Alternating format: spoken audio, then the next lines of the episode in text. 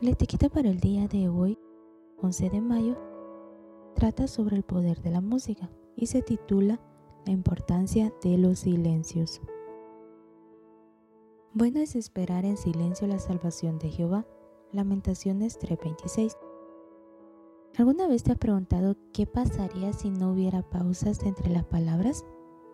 Si habláramos de corridos sin respirar, sin usar comas, puntos suspensivos y puntos finales. Así como sucede en un idioma, en la música también hay pausas.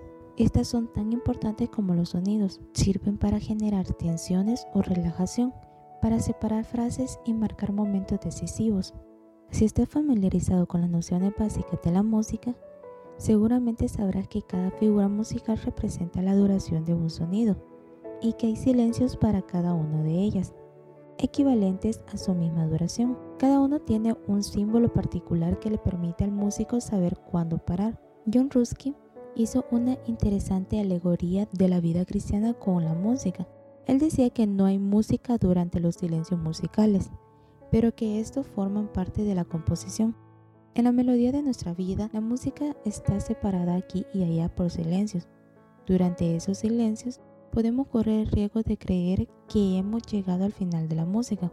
Dios nos envía un momento de reposo forzado al permitir la enfermedad, planes frustrados y esfuerzos que no llevan a más que desilusión. Él permite una pausa repentina en los signos de nuestra vida y muchas veces nos quejamos al ver que nuestras voces quedan silenciadas.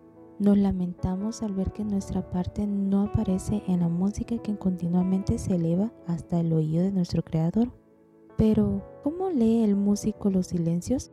Cuenta el valor de ese respiro con respuesta a precipición y ejecuta su próxima nota con confianza, como si nunca hubiese habido una pausa ahí.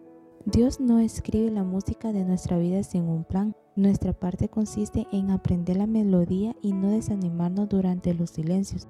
No debemos deslizarnos por encima de ellos ni omitirlos. Tampoco debemos usarlos para alterar la melodía o para cambiar la tonalidad. Si tan solo mirásemos hacia arriba, Dios mismo nos daría el tiempo y contaría cada pulso.